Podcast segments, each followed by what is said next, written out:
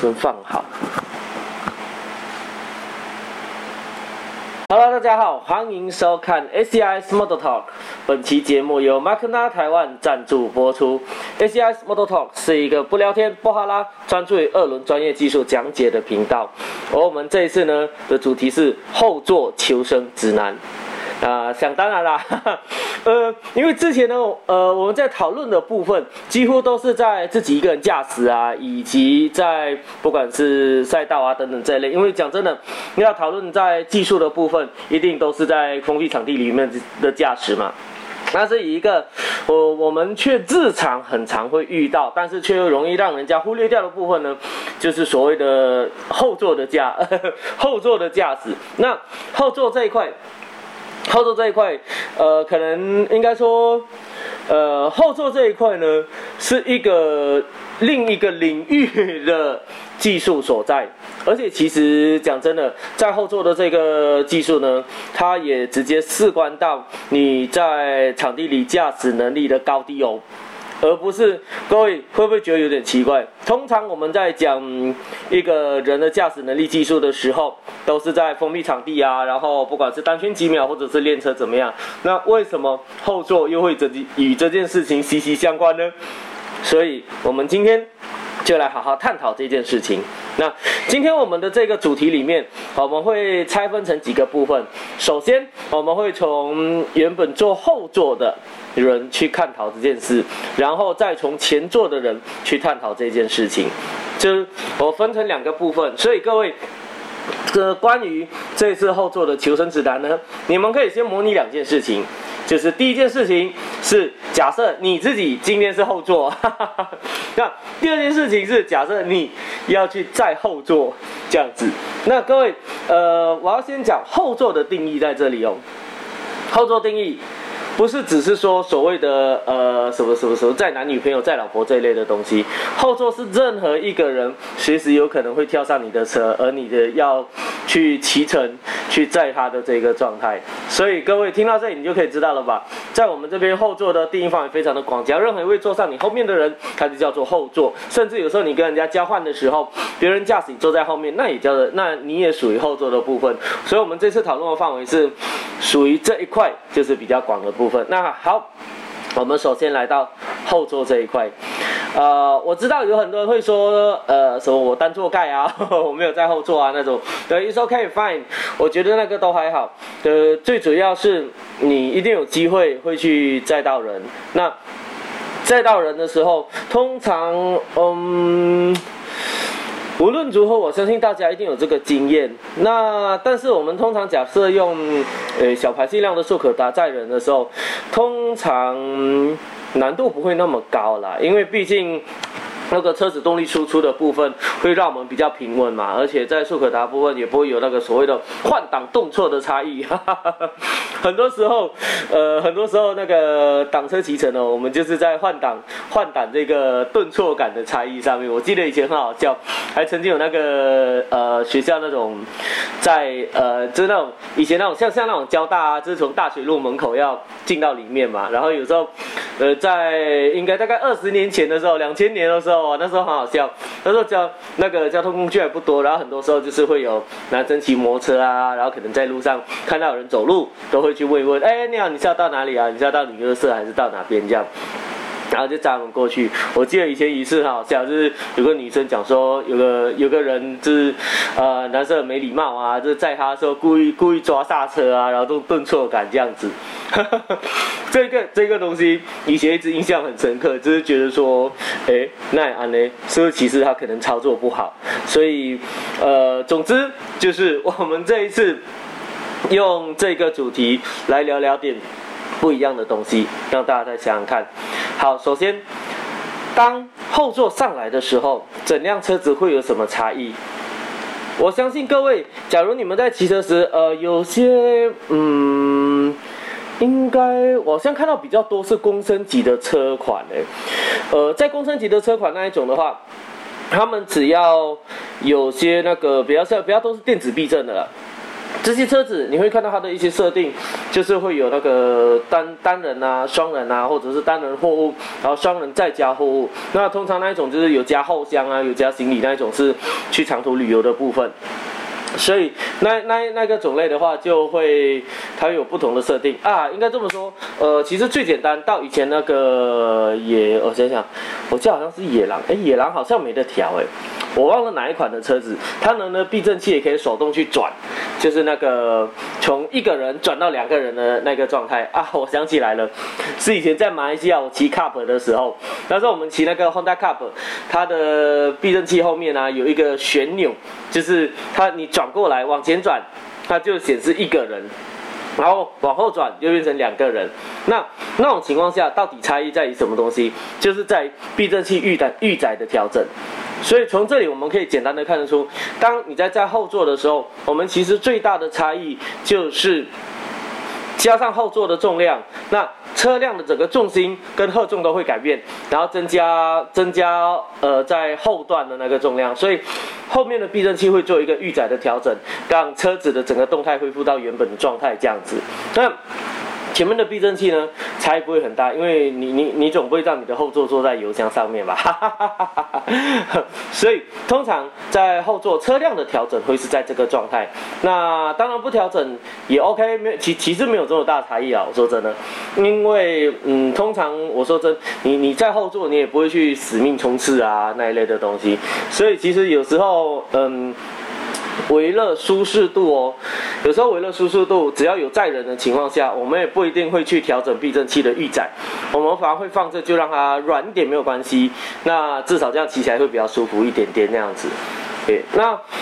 后座呃，那后座的部分我们就先模拟好，假设当。你载到一个后，你载到一个人的时候，我们已经知道车辆的荷重它会改变，以及荷重的位置都会整个往后拉。那这个时候在车辆整个动态上面的差异会在哪里？就是你的车辆，我想想，应该要说，呃，从。一般像比较灵活的车子，哈，我这么说好了。举个例子，像那个 Kawasaki 的六 R，那那一台仿赛车，到变成 Kawasaki 的那个那个，呃，米，诶，是米老鼠，米老鼠是 Suzuki，哦，应该是 Kawasaki。好，变成米老鼠或者是那个六眼那一类的车子的时候，你想象他们同样是长得像仿赛车那一种，虽然一种是呃巡航车，一种是仿赛车啦，那都整流罩，那他们的骑士三角会有些些的差异点，那。在这种情况下，你从这台车换成六眼的时候，你在整个骑乘上会有什么差异？其实当你在载人的时候，那个感觉就类似这样。所以第一件事情，因为我们的重量增加了，重量增加之后，我们的呃加油啊、刹车啊、过弯倾倒啊等等这些东西，全部它的节奏都会变慢。所以各位要知道，第一件事就是，当你在载人的时候，其实我们的节奏会被影响，做延后的动作。所以通常，呃，很多人只要不习惯的话，他们去载人的时候，一开始第一个最常遇到的问题就是，他们在刹车进弯的时候呢，后面的人会感觉到很，呃，顿挫感。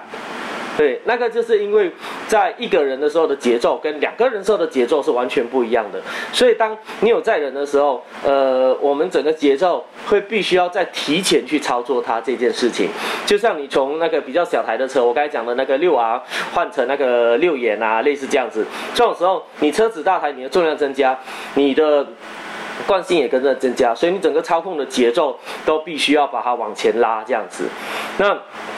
这种情况下是第一个我们要注意的部分，而且在这种情况的时候，嗯，因为我们的节奏要提前控制，而且你要把整个拉长放慢，所以也等于说你在这对车辆的预判的动作要增加了更多。那这个呢，通常在载人的时候是要，是我们会预先要考量，然后要出现的部分以及车子会改变的部分。那当然了，我我也我也得这么说，就是有有人曾经问过说，哎，只要在后座的话，我们那个过弯时车子的倾角会增加吗？嘿，这个还蛮有意思的。其实问我那个人很好玩的，就是就是那个男生啊，就是小卡车嘛，就想说，哎，我去载我去载女孩子啊，然后载她出去玩，然后会不会会不会载她说我可以做更大倾角啊，然后刺刺激一点点那一类，嗯，所以他那时候问我这个问题，我就想，哎，安妮哦。呃各位，你们可以想想看，假设你们在有载人的时候，同样的速度，同样的呃呃同样的速度，在同样的半径这弯之内，你的倾角是会增加还是减少呢？来自己思考一下，五、四、三、二、一，答案会。就你只要有载人的时候，你的倾角是会增加的，因为我们在摩托车在过弯跟汽车最大的差异就是，我们之前都一直说，呃，四轮你是在做一个二 D 的驾驾驶，就是你的人是坐在车里面，但是骑摩托车的时候你是三维的驾驶，因为你要控制着车子，你整个人要跟着倾倒，这些等等的物理参数，所以我们讲到过弯，过弯就是二轮最大的差异，就是因为我们就前后两个轮，所以我们要靠。重心的把它往内倾倒来对抗那个离心力嘛，所以这个时候当你的重量增加的时候，你的呃荷重增加就代表你要做更大的倾角。所以假设我们有载人的时候，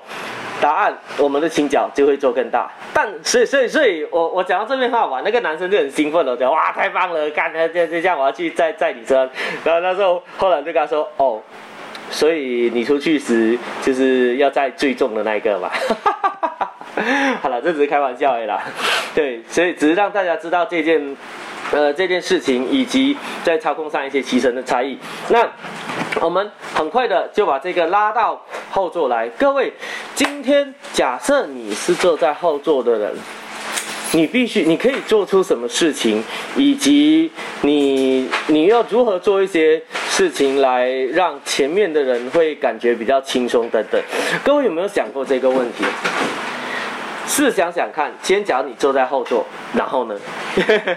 因为嗯，在台湾，哎，不是，不止在台湾了，在马来西亚也一样了。呃，我们大多数人从小比较多都是呃坐车嘛，因为在马来西亚那个地方很大，所以摩托车，我想想，诶，摩托车哦，很少很少。呃，小时候小时候坐摩托车的那个机会不多。那通常我这么讲，除非就是那种。呃，应该说家庭就一个小孩等等那一类的，那比较会一台摩托车就可以处理掉，不然通常都去坐车啊。那我们呃以以往从小时候，很多人大多数都是从坐车的时候开始啊，就有一个感觉就是，好像坐上这台车子就不干我的事了，我就坐在后面做我的事情就好。那。但是其实，在骑摩托车的时候，这是完全不一样的故事。在骑摩托车的时候，当你坐在后座，各位千万要记得一件事情哦，就是，呃，骑车、骑摩托车这件事情跟开车有最大最大的差异，就是你只要坐在上面的任何一个人。那现在的这件事情都跟你有关，而不是像汽车，你可以坐在那边不理，然后你也不可能会影响那车子的驾驶。在摩托车，我们可以看到很多人，假如是那种，尤其像载人啊，那后座在那边坐在那里，就是做自己玩手机那一类的，跟。然后有在跟着前座一起配合看路那一块，骑起来的差异会非常非常的大。所以来，那我们想想看，当你今天是后座的时候，你可以做你你觉得你会想要做什么事情？还是 I don't care, I just sitting at the back side 这样子？那当然，我们再来试试看。那阔我们来聊聊看如何？你有坐过你你有坐过后座吗？还是你都是自己在骑啊？哈哈哈哈哈嗯，有有坐过后座。对，车子过路的时候了，在的时候，人家骑车就 坐就就坐后座了。但是你通常比较多，应该都是自己骑吧？所以只是好奇想想看，假设你在坐后座的时候，那时候你坐上去，你有想过，呃，你可能你你坐上去的感受怎么样？我们先问这一点就好了。感受，很恐惧啊！啊，为什么？就是很恐惧，因为那个超超价不在自己，你就觉得很恐惧。所以你是拓海哦，好啦，呃呃嗯，对，很恐惧。我想想，呃，其实这个感觉也也对哦，其实蛮蛮常会发生的哦，不是只是扩的，有时候我们自己做，我们自己做后做，我们会很紧张。所以在这里啊。我觉得可以跟大家聊一聊，在当初那个呃那个《头文字 D》那一部电影嘛，就是虽然他们是坐汽车，但是那时候拓海不是一开始坐上他的学长，哎哎，他学长叫什么名字？坦罗都忘记了，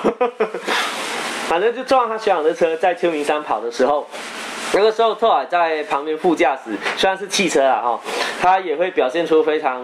恐怖啊、非常惊慌的样子，然后人家都以为他是那个不不不不会开车嘛，就很怕那一类的嘛。但是这个其实蛮有趣的，因为嗯，我记得中间有一段他们有做过解释，不是在不是在那个呃动画中解释，而是外面有一些解释。我不晓得有没有大家有没有看到，就是我相信有些人可能会有看到那份解释，但是嗯，我就一样。把这个重新再讲一次，那部那个很有趣的地方就是为什么那个时候拓海坐在他学长的车子上，他会非常的惊恐呢？因为这个感觉就是像我们平常在骑车的时候，我们自己会有一个预设的操控状态，就是例如我们到哪边就开始刹车，我们到哪边开始进弯倾倒，我们到哪边开始出弯，我们的路线操控怎么样等等这一类的东西。那这类东东西在我们脑中会有一个预设的那个状态嘛？那只要你的这个状态啊，或者是 tempo 是不对的，那这个时候就会感到惊恐。所以，我我说真的，对我们来说也是一样，因为我我们只要坐车坐到一个呃，应该说，嗯，人家讲每次。假设你坐到一个不太会骑车的人车上，你会感到很恐怖的一点，是因为它的整个加速、减速的过弯预判等等都是不太对的情况。但是对我们来说，我们会感觉很恐怖。所以，呃，过刚才讲的那一个，我觉得可以分享的这一点就是这样。那好，当然啦，那个是前座的部分哈，那个驾驶的部分他们怎么弄，我就放在后面来开始讲。那关于后座的部分，我可以跟各位分享一下，就是。当你在做后座的时候，你可以做什么事情？因为各位不要小看后座这件事情哦。就是以前呢，我们曾经我们曾经载过一个人，就是你有想象一下，当你在载人的时候，车子的我前面有讲嘛，车子的荷重会改变，那你的整个操控的节奏啊，那些等等都会改变，都会给比如需要放慢一点，或者是提前开始做进弯的动作等等。那有载过一个人。它的重量没有很轻哦，它一样都是大概呃七八十公斤这样子，但是最大的差异点是那时候在载它的时候，你感觉到车子好像没有载人这样，就是哎奇怪，为为什么骑起来感觉呃有点怪怪的？因为一开始呢不知道，然后你骑骑就因为很顺嘛，我们平常都自己一个人骑，你又没有感觉，就觉得哎呀没什么就很顺，骑到后来你突然发现一个问题，就哎不对呀，啊我后面有载一个人呢。那为什么我骑起来会跟没有载人的感觉是一模一样的？这就是一个很有趣的地方。所以呃，在那个时候 就思考到底发生了什么事。那后来当然我这么说，呃，在的后座那位他是一个车手，那他的整个那个体感是非常的好的。所以那个时候他做了他做了一件事情，就是他跟着我一起去。呃，跟着我一起去做倾倒啊，等等那一些。因为当然我的倾倒不是说要踏步啊、转移重心这一类的，而是 我们在呃进弯的时候，车子刹车完释放掉，我们会开始做放倒，开始过弯的动作。那通常你只要后，你不要讲后座啊，就是你车上只要是载着其他货物，你就会感觉到重量，因为这些重量就是惯性，它不会跟着你走的。但是那个学长呢，他。他几乎在你要刹车时，他就可以预先做一个往后坐稳的动作，然后你在要进弯的时候，他的身体会跟着你一起倾下去进弯。因为各位应该有载过，有一种人最恐怖就是，我记得以前超好笑，以前载过一个最恐怖的是，你你往右弯走的时候，他死命跟你往左弯砍，他说不行不行，车子要倒了，车子要倒了，哇，那时候超恐怖，差点掉进水沟里面，就是因为。很多人他们不懂的话，他就往反方向。因为，呃，我这么说，摩托车倾倒这件事情，其实，嗯，其实对很多人来讲是不习惯的动作。我相信在这边听的各位，你们都是有经验的人，所以对你来说觉得没有什么，就是很正常，摩托车倾倒啊。但是对很多人来说，他们在不熟的情况下，摩托车在一个速度倾倒的情况，对他们会觉得说这很恐怖啊，这可能车子要倒了这一类。这是因为他们没有一个平衡的概念。那那那没什么，不能怪人。所以只是说。在那种情况下，你假如没有配合这前面的人的动作，你坐在后面，你就会变成像货物，你就你就带给前面那个人那个比较有一种拖着重量的感觉，以及那个惯性在那边。但是当你坐在后座时，你能够预判那个状况，你可以了解说这个人在这里，他准备刹车了，然后准备进弯了，他准备出弯了等等。所以在那一次是一个很特别的体验，就是以前从来没有载过一个呃这个等级的人，然后。你就没有遇过这种事情嘛？所以在那一次骑乘非常的顺畅，而且我们两个人还直接走走了一段山路 过去，就觉得说，哎，怎么没那么顺畅啊？这样，所以，呃，从那个时候我就了解到一件事情，其实很多时候，当我们在坐后座的时候，假设你要让这个骑乘是顺畅的，其实后座的人很重要，是他可以观察着前面的人，然后跟着他一起预判这个骑乘的状态，然后跟着他一起做相对应的动作。那这个听起来感觉好像没什么，很简单，对不对？各位，你们去想想一个东西就好了。在全世界有一个赛事很特别，通常在摩托车的比赛，它都是一个人；有一个赛事，它摩托车比赛是两个人。各位知道是什么吗？想一想，五、四、三、二、一。我相信有些人知道答案，但是讲不出名字，对不对？那个就是赛卡。那我相信你们有看过一种那个摩托车比赛，就是他们旁边一个那个边车，然后在比赛的过程中，那个边车旁边的人哦，他会整个往外往外请出来啊，然后在呃另外一个弯的时候，他整个就会抓住那个驾驶往内靠那一种。这个两个人的赛事，呃。在摩托里，我相信是比较少人会碰到了。但是我得这么说，这个赛事是让人非常非常佩服的，因为两个人要完成一个同样的操作，这是很困难的。尤其当这台车不是你在操作，但是你却要配合着这台车去做运动的时候。这个时候，呃，这个这个时候呢，就会很严重的影响这位驾驶，因为当你的动作再慢一点点，那驾驶的操控它就会被你的节奏影响。各位要记得哦。后座或者是旁边的人，他们的重量在摩托车上面是可以很轻松的影响驾驶的。你只要在后面摇摇晃晃两下，你的驾驶整个重心就会被你影响了。所以在赛卡的那一种比赛中，两个人合力完成这种比赛，这个虽然我相信比较少人会去看了，但是这个让我觉得是非常非常感动，而且是难度有时候比一个人骑还困难的比赛，因为他必须要两个人一起配合，而且。这种比赛中最恐怖的就是，呃，各位要知道，在这个比赛中，他们的事故率，呃，相对起来算是比较高的。当然，你要说那个 Man XTT 那个慢岛赛事那一种，那就另当别论哈。慢岛赛事那一种，的确一直以来都是这样。但是在边车的比赛，他们有去跑慢岛，那通常在事故发生的死亡率最高的就是边车的那一位。因为车辆不是他在操控，他只在旁边抓着而已，所以那一种情况下，他们在大动力的车子上，他很容易会被甩掉。所以呃，在这种比赛中，是边车的人死亡率非常高。但是大家为什么还前赴后继的一直想要去玩赛卡？尤其是有比过这种比赛的人，他们都会非常的乐意。一直在这个这一块赛事下去，我相信有机会，就是只要大家能够跟那种车手聊一聊啊，或者什么，以及知道他们的热情所在，就像我们一直在跑赛道的这一块一样，所以在。摩托车中任何一个人都可以轻易影响驾驶他本身的惯性。那赛卡的这种比赛，他们精彩就是在两个人一起合力完成这件事。好，那所以从这里我们就讲到，这当你在后座，当你在非驾驶人的时候，你其实可以好好的去配合那个驾驶，让它整个骑乘会变得比较轻松。当然，诶，应该说不是每个人都会想这这么做啦。那当然，我能在这里呢。就是让大家知道，这有一个方法可以让你这么做。尤其是假设说有时候要骑比较长途一点，虽然说台湾没有很大，但是在那种嗯欧美哦，呃对了啊啊欧美他们骑长途的时候，就是会比较需要配合这一点，但是。对，我想想，哎，他不对耶，欧欧美人要真的跑长途也比较少用防晒车跑哎，我发现台湾有一种现象哦，就是很喜欢用防晒车，防晒车天下哦耶，那那因因因为台湾没有很大，所以不会有这种问题。但是我说真的，假如你会你要让我哎，应该说，假如你说那个我要我要去坐后座的时候呢？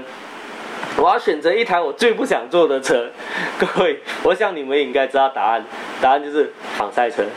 只要没有必要，我绝对不想坐上防赛车的后座，因为我以前也坐过了。就我我说真的啦，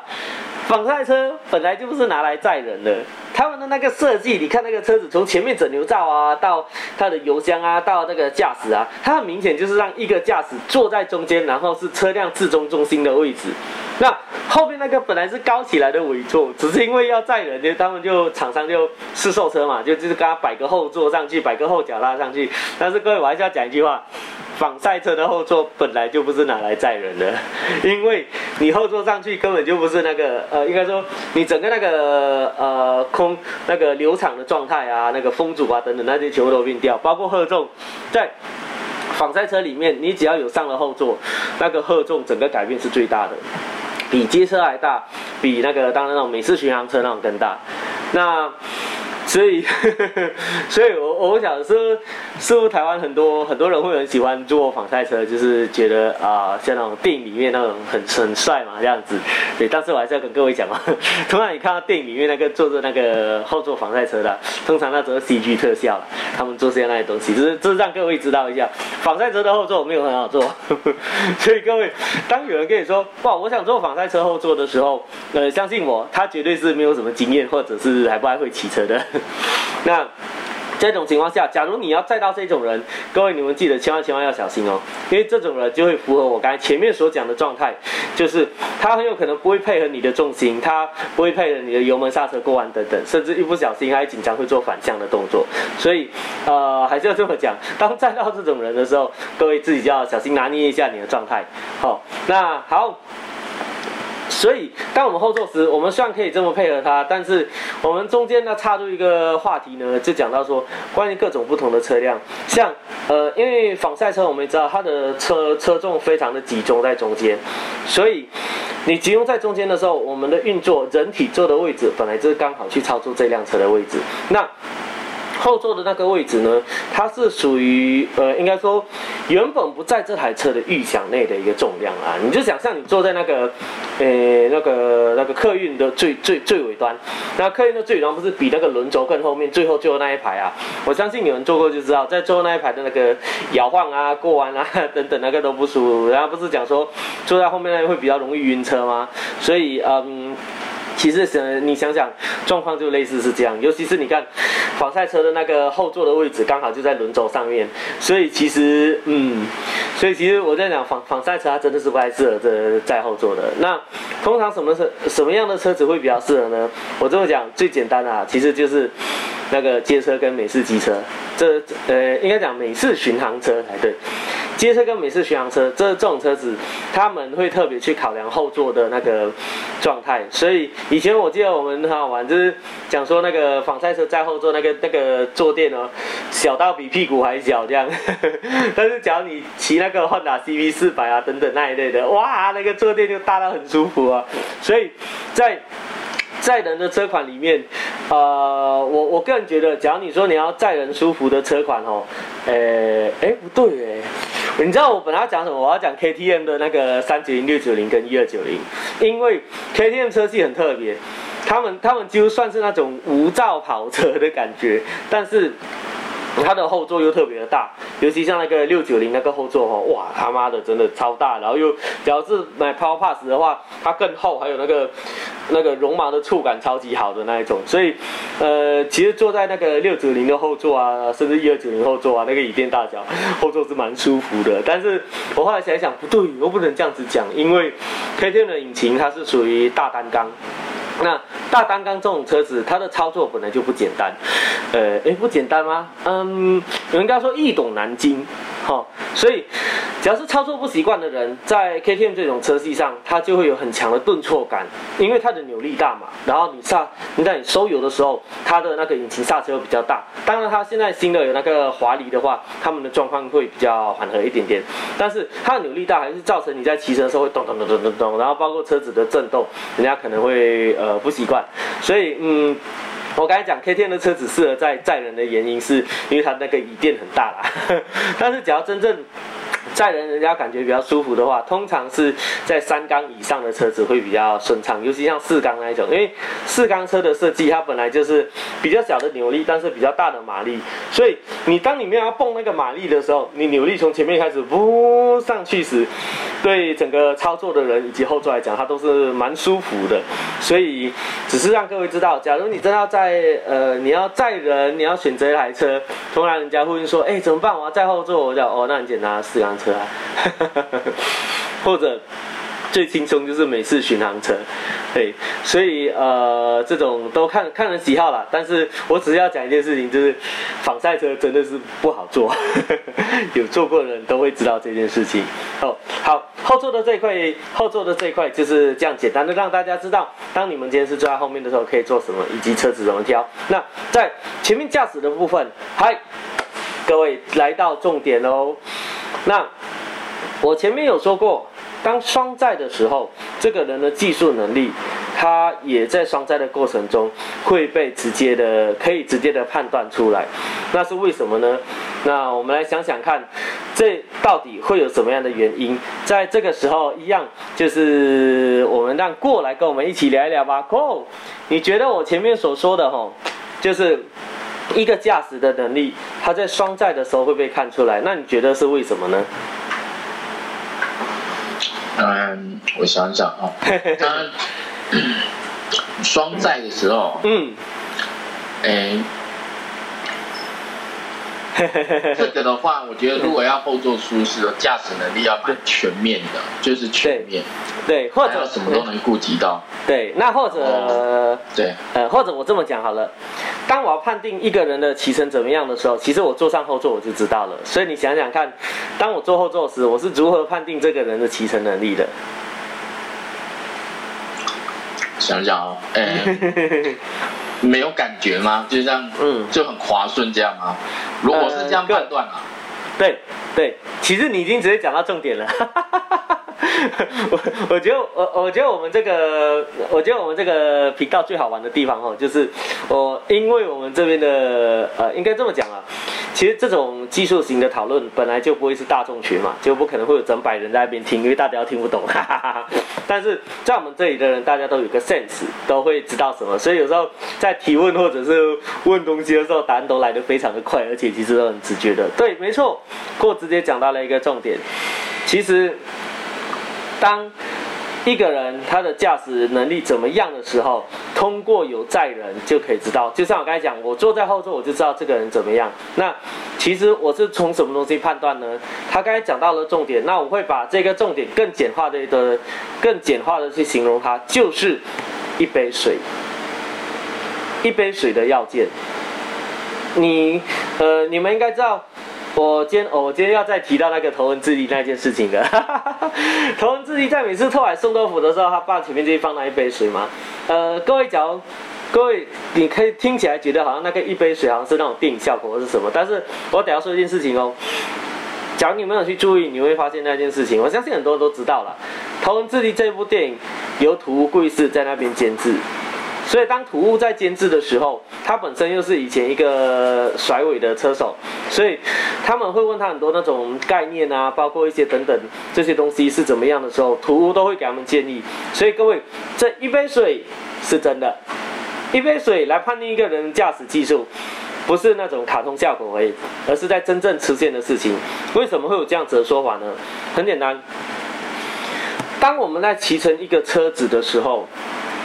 我们每次是说，呃，应该说，我每次去看人家骑，不管是练车嘛，或者是赛车场那一种，我们去看一个人骑，或者是啊，对，还有我们在看那个数据分析，不管在看 Q Star 还是 AIM 的 Solo 那一系列的时候，我们在判定一个人骑乘技术怎么样，不不是只是看单圈，不是只是看加速，我们会看一些要件。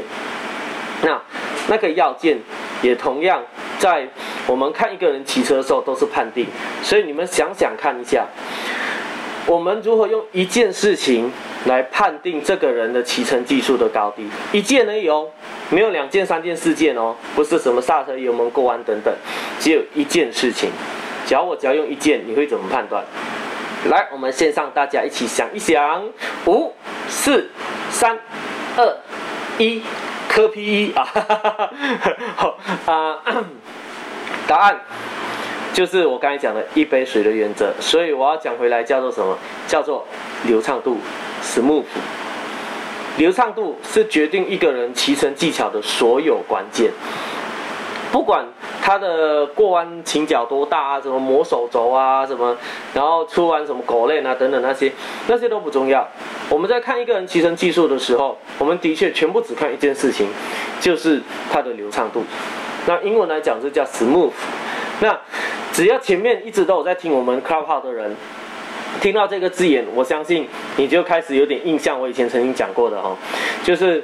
在呃那个 Mike Jones 他来台湾跑的时候，包括在那个 S1GP 的车手来的时候，他教我的事情都是一件事情。他说你在最快的单圈出现时。绝对不会是很 aggressive，就是很那个拼命的时候出现，反而是让你在 smooth 最放松的时候出现。而我们每次看一个人骑乘的技巧怎么样，我们也不会说哇加速多凶啊，哇倾角多大。呃，当然我得这么说啊，用照片啊看倾角这一类，也其实已经算是外行人了啦。应该说。倾角这种东西对我们来讲就只是一个过弯的副产物，我们不用照片去判定一个人的强弱这样子，但是 我们唯一判定呃车手的强弱就是他的流畅度，所以流畅度这种东西要怎么讲呢？流畅度这种东西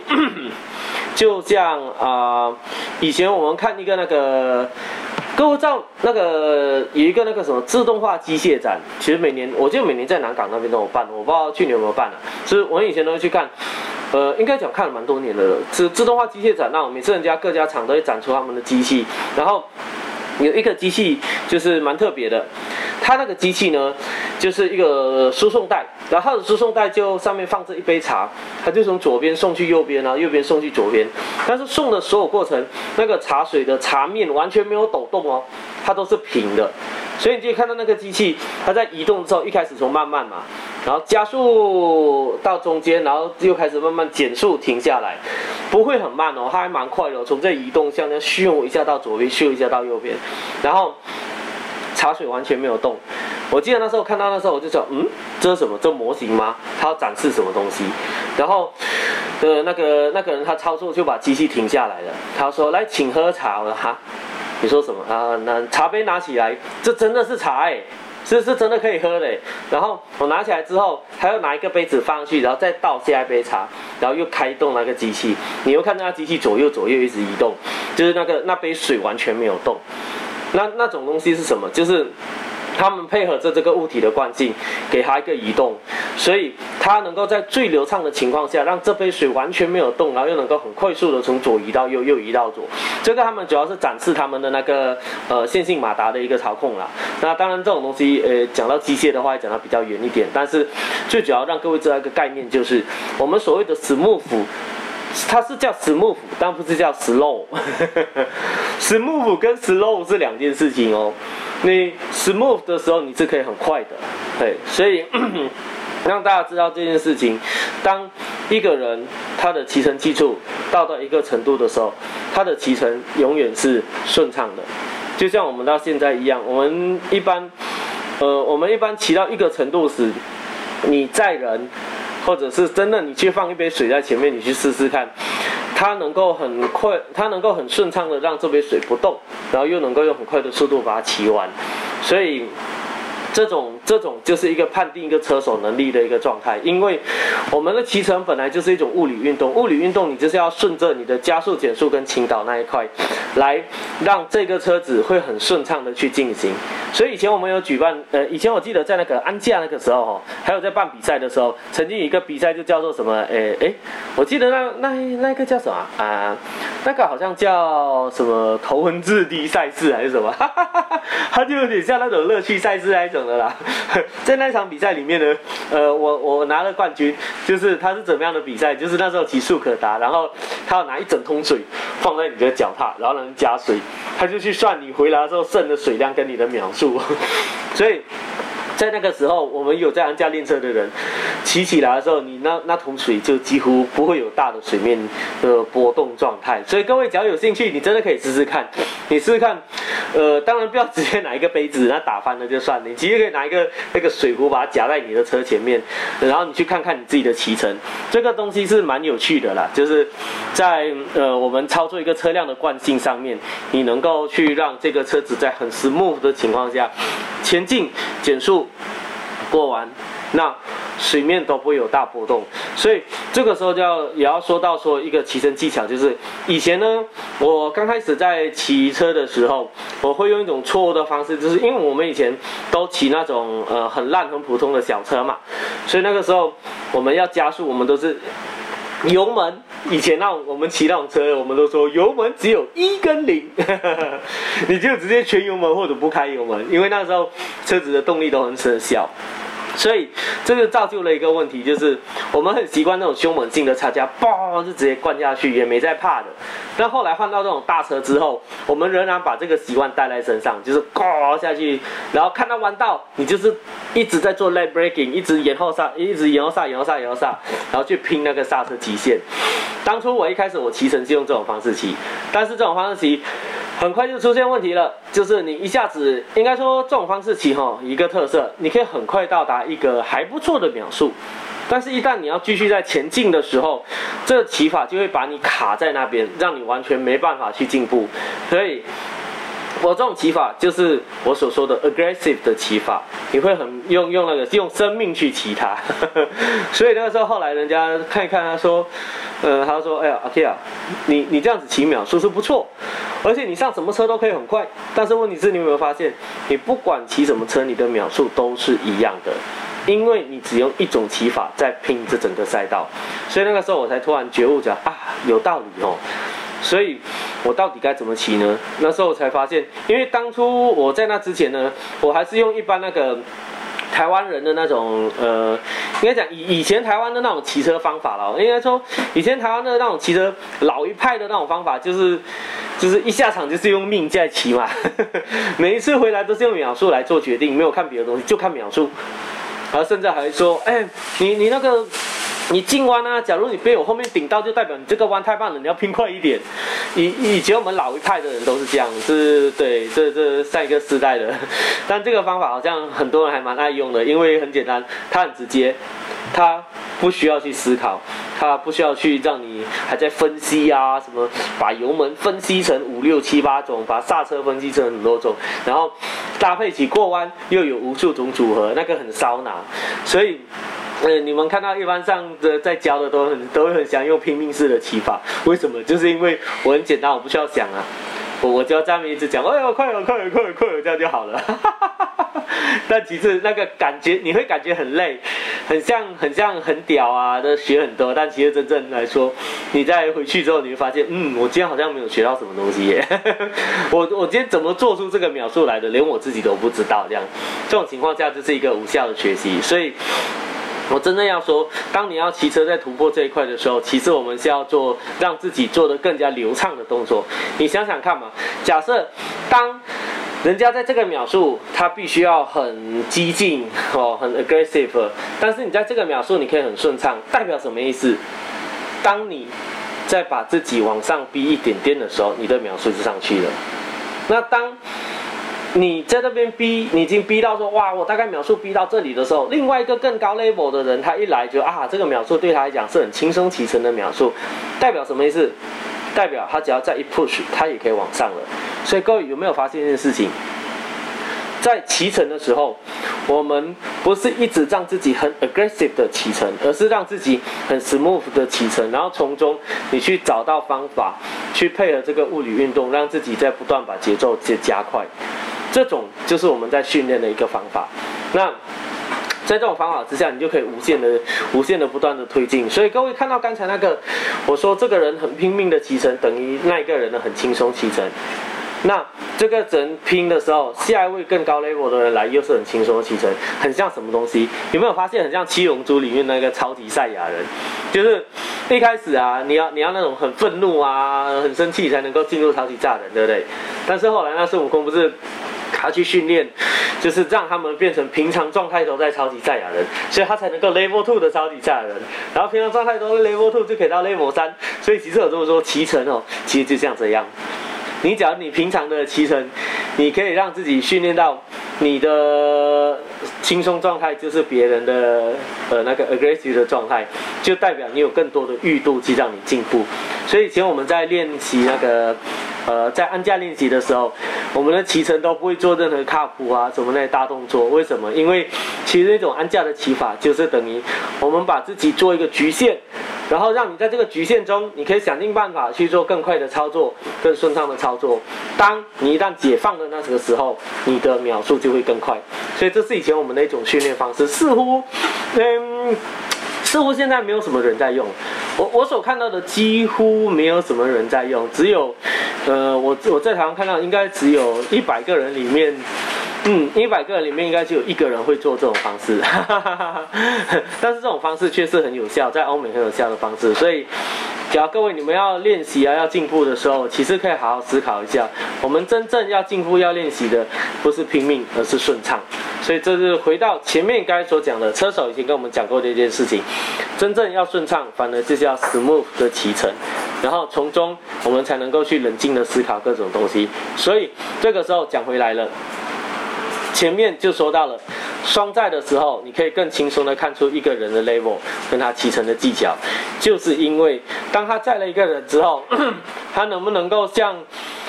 没有载人这样 smooth 的骑乘，让后座的人不会感觉到很强烈的开油啊、刹车啊、过弯、倾倒等等这一类，这个才是真正的。所以我讲真，假如呃，只要连载人的时候都要打逆超舵的那一种哦，呃，基本上，嗯，OK，好，那那就算了，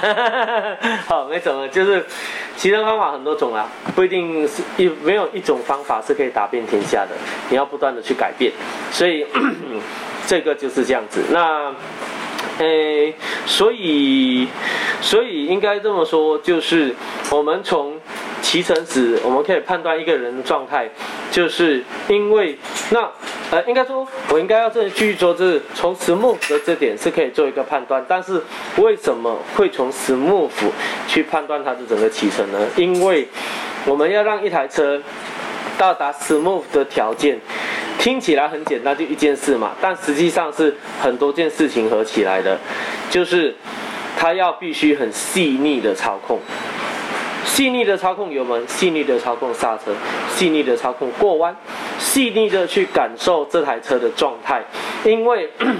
当你在。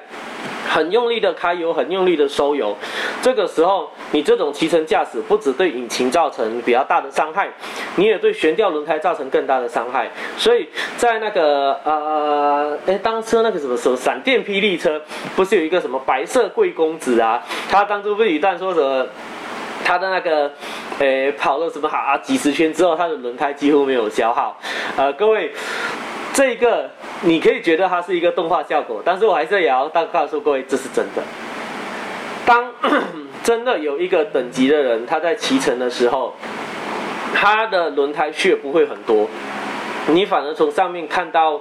的轮胎血是很干净，只有在边边一些些而已。那这个我之前都有在拍摄到，拍摄到那些不同世界等级车手的骑乘的轮胎。所以，呃，从这里讲回来吼，很多时候人家外面呢很喜欢拿那个轮胎穴啊，就是哇，你看我轮胎穴多大颗、多粗啊、多怎样。其实各位要记住一件事情，当你的轮胎穴过多的时候，某些情况来讲，不是代表你比较快，是代表你的操作比较粗鲁，所以那个人才承受了很多不必要的侧向力，它才会有产生一大堆的胎屑。真正来讲，胎屑是非常的干净的。所以呃，这里也顺便让各位知道，就是嗯，好，我觉我觉得，我觉得我们这个 A C S 的 channel 就是应该就是没办法大众化吧，哈哈，因为我觉得刚才那个讲法应该很多人就应该会得罪很多人吧。呵 呵那没关系，反正不管，我们就是我们就是直接就事论事嘛，不管其他东西。所以我等下告诉各位，当一个人车子的轮胎血过多的时候，他不是骑的比较快，他是骑的比较粗鲁。他也没有配合这辆车子的状态，所以当我们很多时候，呃，去评估一个人的骑乘技术的时候，我们不是听你怎么说，我们不是看你怎么说，就是我们直接去看你的轮胎。对，轮胎是骗不了人的，它就是一个人骑乘的魔镜。两个东西啦，第一个轮胎，第二个轨迹。所以这个人的骑乘怎么样？我只要看你的轮胎，看你的轨迹，我就知道答案了，就不需要再问你啊，你骑得怎么样啊？那种。所以，所以其实这么讲起来，只要在力宝哦，通常听到呃，通常听到我会跟一个车手讲说，哎，怎么样？刚才骑得如何？通常这种时候呢，不是我不是真的要问你，是代表我已经有看出一些问题，然后我只是单纯要看看你有没有兴趣想要解决问题，所以这个是蛮有趣的，就是呃很多人会不知道这点，就是所以有些人呢就是反而说，嗯。他们只要，他们只要说，哎，我刚才怎么样？我觉得怎么样？怎么样？那种时候，呃，我就会继续跟他们讨论，然后给他们一些一些小小的意见，那我们再下一次去改善回来。那通常这种人呢，他们在每一次都会不断的进步，而且他们在了解这一点之后，他们也会求助于我们，然后甚至透过我们的系统去教他们怎么样去不断的推进描述这种。那另外一种人呢，就是通常说，哦，没问题，我觉得刚才骑得很棒，嗯，很好，没有事情，我都很。顺，通常这种时候，我就哦，好棒，加油！就因为因为我简单的这么说，没有想你没有想要求进步，你只是想来这边骑帅的，那我也不会再跟你多说。然而，通常呢，就很有信心的跟我说很棒，没有问题的人哦，通常他的描述都不会快。都反而是真的比较慢的那种，真的会比较快的。通常你这句话出来，他就跟你讲很，就是跟你好好呃回应说他觉得怎么样这一类的。所以，嗯，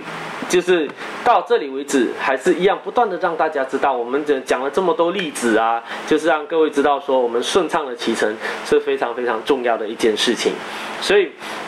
当你能够做 smooth 的骑乘的时候，我们才能够进一步做其他的各种操作。这就是为什么说很简单的从一个双载的状态，你就能够去判断这个人的骑乘技巧到哪边。这就是我们所讲的一个重点。所以呃，今那那那后面也说为什么我们会呃突然讲到这个主题？呃，因为我我相信应该在这里的线上很多人都会知道说啊。大概今天是礼拜一，我记得是在上礼拜，好像礼拜三哈，礼拜三还是礼拜二的时候，有一个影片，就是在那个台北，我看起来是台北的高架桥上面，就一个男生骑着车子啊，然后然后一加油，那个女生就掉下来了。我我相信我相信赖上面在一直在传，很多人应该也看过这个影片。那 那时候。呃，那时候这个影片出现，我我说真的哦，其实对我来说，我是觉得蛮恐怖的。我那时候看到这个影片，靠呗，为什么？因为那个男生他是在准备右弯的，呃，切去右边车道的时候加速，然后女生掉下来，啊，女生掉刚好掉到中间车道，然后前面那台车及时刹车。各位，你们想想看，假如那个时候那女生摔下来。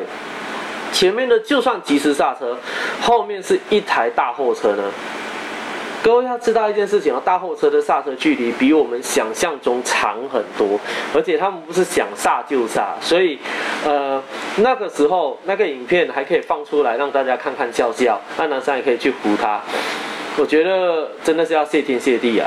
通常那种情况出来，我说难听点，一不小心就整个拧过去了。所以，嗯。那个时候看似是一个，诶，看似是一个很开心啊，没什么那种直笑笑的影片。但是说真的，我觉得那是一个蛮恐怖的。所以，也因为那个影片，让我突然兴起一个想法，是想说，哇，我们一直都在讲骑乘怎么样推进，但是从来没有讲过双载以及后座的状态。所以，因为那个影片，我们才想说，好，那我们来这次跟大家聊聊一下，当你在载人的时候，到底会是什么样的状态，这样子，以及要如何去。好好的操控它，然后当然就延伸到我后面这边所说的，当我从后座坐上去，我就可以知道这个人骑乘技术到哪个 level 这样，嗯，所以在这里的话，大概就是这样子跟大家说，哦，那今天我觉得，哎，今天我觉得蛮快的，因为嗯，以以往我们的这个。以往我们的这个呃讨论跟直播都会到两个小时嘛，那其实讲讲真，呃有时候觉得蛮久的，呵 呵说真的，不要讲我们这个，通常你在大学上课上两个五十分钟，你都快睡，你都快睡着了，所以那时候我一直想说，嗯，是不是某些时候把那个话题。呃，讨论的议题缩短一点点，变成小议题，让它早一点结束，这样大家也比较呃，在可以在精神之内去完成这件事情。各位知道吗？有一个统计有讲到哦，就是一个人他可以集中精神的时间是多久？答案五十分钟。所以各位有没有发现，为什么很多堂那个大学的课程，他们设定就是五十分钟休息十分钟，就是这个原因。所以很多时候，我们当我们去认真去观察的时候，我们会发现身边很多东西都蛮有趣的啊。不管是你说所谓的什么动画啊、漫画啊，它其实呃有有一个状态，就是像外行人看热闹，内行人看门道。一般人看看那种动漫笑笑就算，但对我们来说，我们看到它里面很多细节的时候，就是都会让人蛮感动的。所以呃，有些电影啊，有些作品啊，对我们来说都是很感动。就像之前那个《赛道狂人》那个 Ford vs Ferrari 那一部影片，那部影片呃，我相信很多人看了都很有感觉。那对我们这种人来说，看了会更加有感觉，是因为他们当中。并不是那个什么赛车片段啊，那种什么车跑多快啊那一类的，而是他们很多很细腻的表现上都直接到我们的心坎里。所以啊，下一次我也会呃做那个 Ford vs Ferrari 这个影片的解析，就是希望透过这些解析，让大家知道，在我们的角度中，去看看这些事情到底什么东西是真正发生在我们身上的事情，这样呃才让我们很感动。所以呃也因为这样，我之前。我上哎上上好像是上上礼拜了吧？对，呃那时候我有上上架了一个影片，就是从那个烈火战车去分析骑乘的这个状态的嘛。那我不想我我不晓得多少都有看过了，就是假如各位你们有机会的话，今天有在看 YouTube 直播的，也欢迎你们在待会结束之后，你去看看那一个影片，那个哦哎那我做的蛮用心的，去帮我按个赞，帮我留个言好不好？那呃当然了，我我们不是要去单纯实习。呃呃，应该说不是，我们要走网红的那一块。但是，我那个影片中就是用自己的角度去分析，说在这个影片骑乘的状态，哪个场面是真的，哪个是假的，以及在真实状况怎么样。我会想做这个，也是因为我们看到有类似的国外，他们都有把这些影片中集成的片段做分析，但是在台湾好像没有人这么做，所以想说，假如没有人要做，那就我来做吧。对，反正我们的想法很简单啦，就是。把呃把我们所知道的，透过这些不同的媒体交给各位，因为毕竟也是这么讲嘛。现在疫情期间，哇塞，各位在荧幕前的你多久没骑车了？我相信很多人都很久没骑车哦。嗯，因为呃我这么说，因为我们这种是跑赛车场的嘛，那我们也不在平时的路上跑，所以其实讲真，你那个场地关多久，我们就多久没骑车这样。所以。呃，我相信在这波疫情的时候，大家都要守在家里啊，都没办法出去。那既然没办法出去，我就多做点线上的东西，让呃各位可以多学一点东西。因为这么说，还是还是这样讲啦，学无止境啊，我们不要停啊。就是你只要觉得说，哎呀，最近休息偷懒一下，各位你要相信你自己哦。现在偷懒一下哈，你再回头过来会退步很多哦。所以我才希望说，趁现在这一波的时候，我透过各种不同的媒介去，呃，把自己所知道的东西，呃，散布给大家。那我们也没有要做夸张的那种，应该说没有做夸张的什么什么什么，呃，我们每次马来文讲不啊不啊，就是那种花样啊，对。我们没有要做夸张的耍花样，没有要什么吸金啊，整万人、整万人的盲目暗赞那一类。我们只是希望透过这些不同的东西散布资讯给各位，然后是散布正确的资讯，而不是过度修饰、夸张化的资讯。就这样，这是 ACIS 我们很简单的一个想法。所以，嗯，当然好，到最后了，这边结束前也让的呃也跟各位说一下，就是。哈哈，过 过该讲电话在忙哦，快要结束了，没关系，待会儿最后会做一个简单的 summarize 哈，啊，OK，在做解释前还是跟各位讲一下，呃，我们 ACIS 的频道到目前为止呢，除了 FB 以外，我们也有呃 Instagram，那最重要的是我们每个礼拜一会固定开 Club，好当然也要跟跟有听 Club 的朋友讲声抱歉啊，因为上个礼拜我那时候出去屏东，然后本来想说。呃，有预录好的节目可以放上来，在礼拜一直给大家听。但是那个时候 podcast 的设定没有设定好，就卡很久。我我我我把我太小看这些网络的东西，因为以前都在骑车，很少碰，所以 podcast 这个东西什么。设定了很久，已经远超过时间才上来，所以上个礼拜就让大家扑空了，跟各位说声抱歉一下。那当然，我们现在已经设定成功了，所以呃，除了每个礼拜一我们 Clubhouse 会固固定开讲以外呢，那我现在开讲的也都会把它录音放上 Podcast，然后当然 YouTube 也会直播嘛。那在声音平台的部分，我们找到了一个不错的地方，所以其实我们不只是现在这个呃，现在这个直播呃，现在这个 channel 在聊的部分呢，我们呃，我也会不定时放一些其他的话题，主要会放在那个 podcast 上面。那也因为我这个声音档已经设定好了，所以接下来各位你们不管在 podcast 啊、Spotify 啊、KKbox 啊，哎，我我忘记了，有好多个地方好像已经同时在上架了，所以我后面也会把这个连接在公开给各位，就是非常欢迎各位，就是你们在疫情期间都这样都没办法出去骑车的话，来听听看我帮你们做的一个 podcast 吧，就是我们会照着不同的议题，然后用声音的来跟各位讲讲解啊，以及分析这样子，所以当然非常欢迎各位在后续关注我们的 Facebook 的 ACIS，然后。各种连接在上面，大家可以帮我们追踪、按赞。那当然，这也是鼓励我们持续做创作跟分享的一个动力所在。嗯，基本上是这样子。那最后，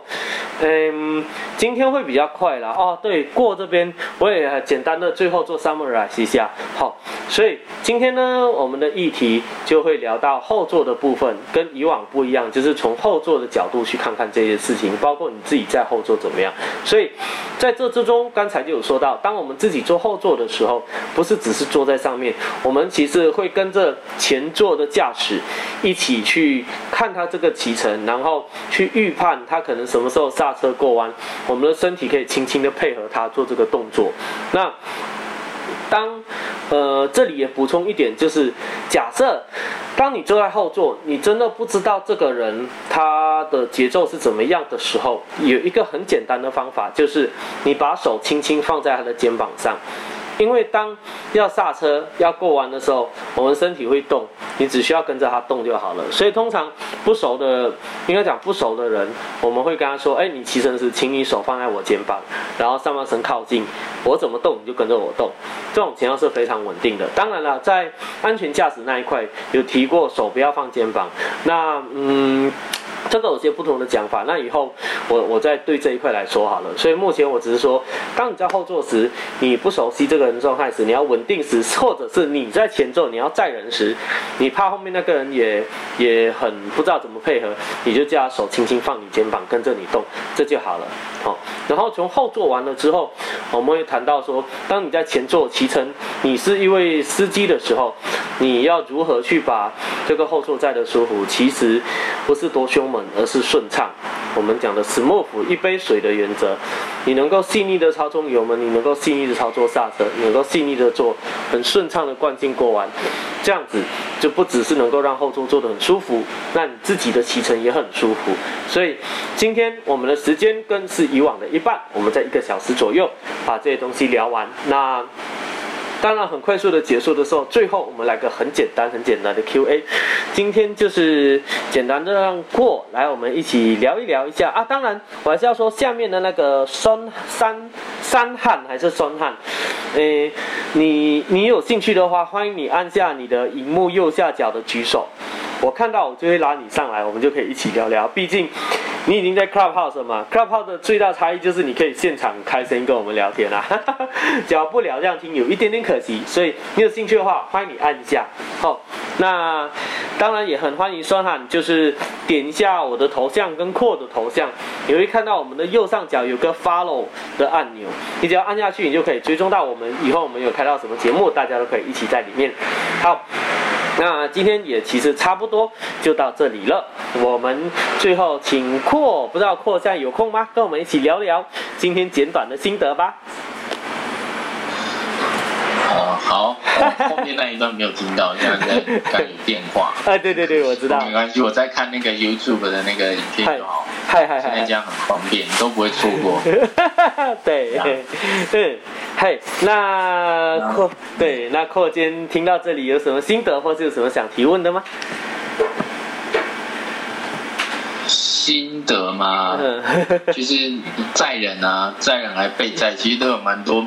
就是眉眉角角啊，对对对，没错，绝对不不是在后面划手机，就这么简单。嗯，对。然后要把车骑的柔顺，其实也相当不容易啊，因为这并不是只是单单什么把油门分成十段这么简单而已。因为避震器啊什么，比如说遇到一个坑洞，嗯，你要怎么收油啊，然后怎么去应对，会会和缓的把它缓冲掉。对对对对，其实都不简单呐，全部都不简单，所以很全面性。对，好好，非常感谢寇的分享。呃，当然啦，寇也是一个有经验的骑士了，所以在这些判断上也非常的直觉。那 OK，最后我们这边也差不多要准备结束了。那一样 Clubhouse 的呃新朋友们，你可以欢迎追踪我们，然后下次有机会我们一起来聊聊。那当然在 YouTube 上面只看直播的朋友们，你们有什么讯？你们有？什么想问的问题哦，都可以随时打字在上面，因为我这个界面啊，就是有那个即时讯息，我可以看得到，呃，大家有谁在上面写字这一类的，嗯，所以基本上就是这样。好，最后我们来做个结束，就是一样，我们。ACIS 不只是在 Model 头的这一块跟大家线上聊，我们有实体的课程，包括滑胎课、赛道课等等。那之后我们也会有越野的一些课程，带着大家一起去骑车。所以欢迎各位继续追踪我们。在疫情解封过后，我们的课程就会重新开始。首先，在之前停下来的台北课程，我们会重新再再次开放。那当然名额所剩不多，有兴趣的人欢迎快点报名。这样，